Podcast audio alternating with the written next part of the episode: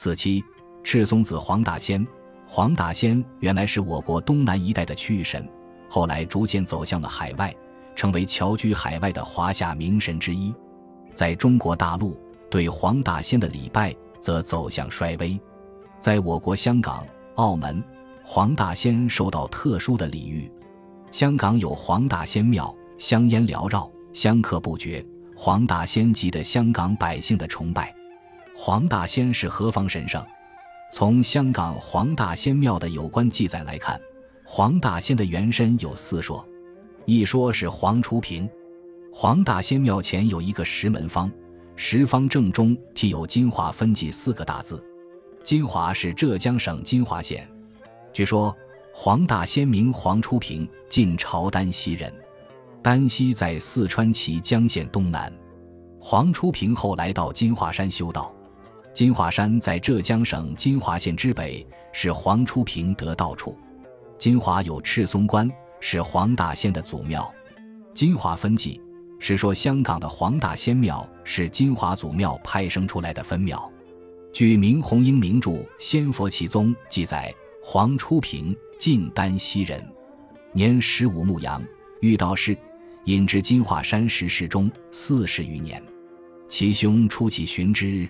不惑，后遇道士善卜，其问之曰：“金华山中有一牧羊儿，初起即往见初平，问羊安在？曰：在山东。往视之，但见白石累累累累。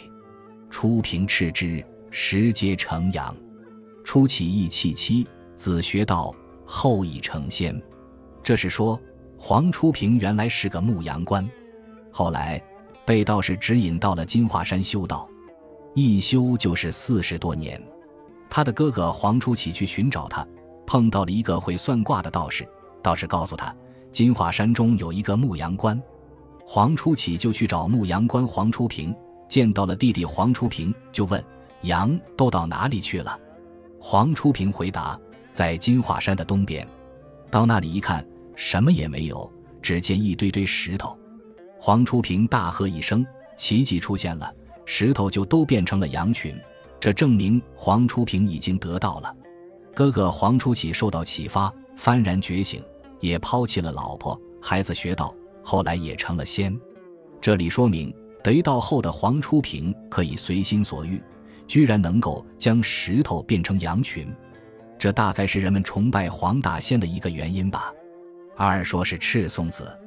黄大仙庙庙门的横匾上写着“赤松黄仙祠”，大殿内供奉黄大仙像，这是说他们供奉的黄大仙是神仙赤松子。黄大仙的别号是赤松子，《仙佛奇宗》记载：赤松子神农时雨师，炼神服气，能入水不如，如入火不焚。至昆仑山，常至西王母石室中。随风雨上下，炎帝少女追之，亦得仙俱去。高辛时为雨师，闲游人间。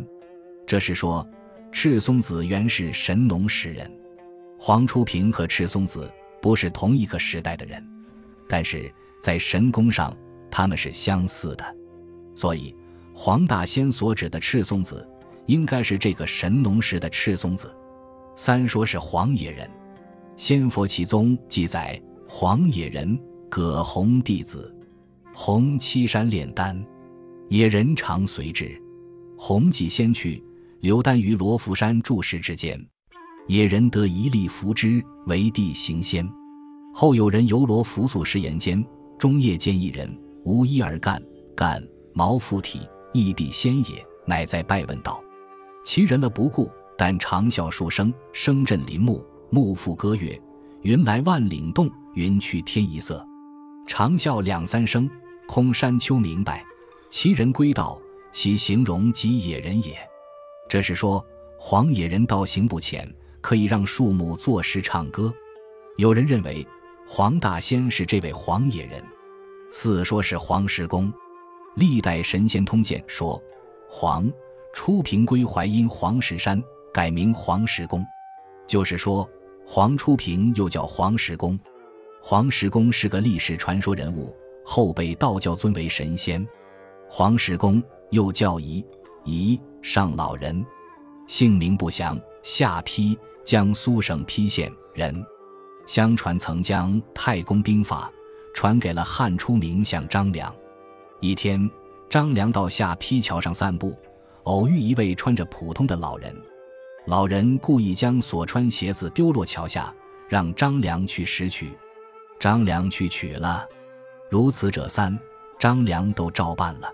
老人认为孺子可教也，就传授张良《太公兵法》。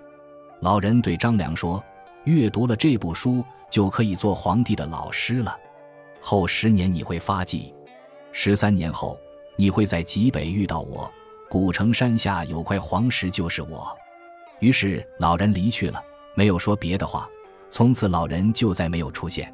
第二天，张良仔细翻看这本书，原来是《太公兵法》。张良很惊异，经常学习它，背诵它。熟读兵法的张良，协助刘邦夺得天下。十三年后，张良随汉高祖刘邦路经济北，果然见古城山下有一块黄石，张良便带上黄石，朝夕供奉，从不间断。后世就称夷夏老人为黄石公。黄大仙的身上有着黄初平、赤松子、黄野人和黄石公四位神仙的影子。黄大仙的法力应该是四位神仙之和，因此黄大仙的法力就格外的大。黄大仙的崇拜者在心理上都相应的得到他的庇护。礼拜黄大仙，求福、求子、求财、求药，不一而足。香港、澳门地区的人们推崇黄大仙，就不足为怪了。本集播放完毕，感谢您的收听，喜欢请订阅加关注，主页有更多精彩内容。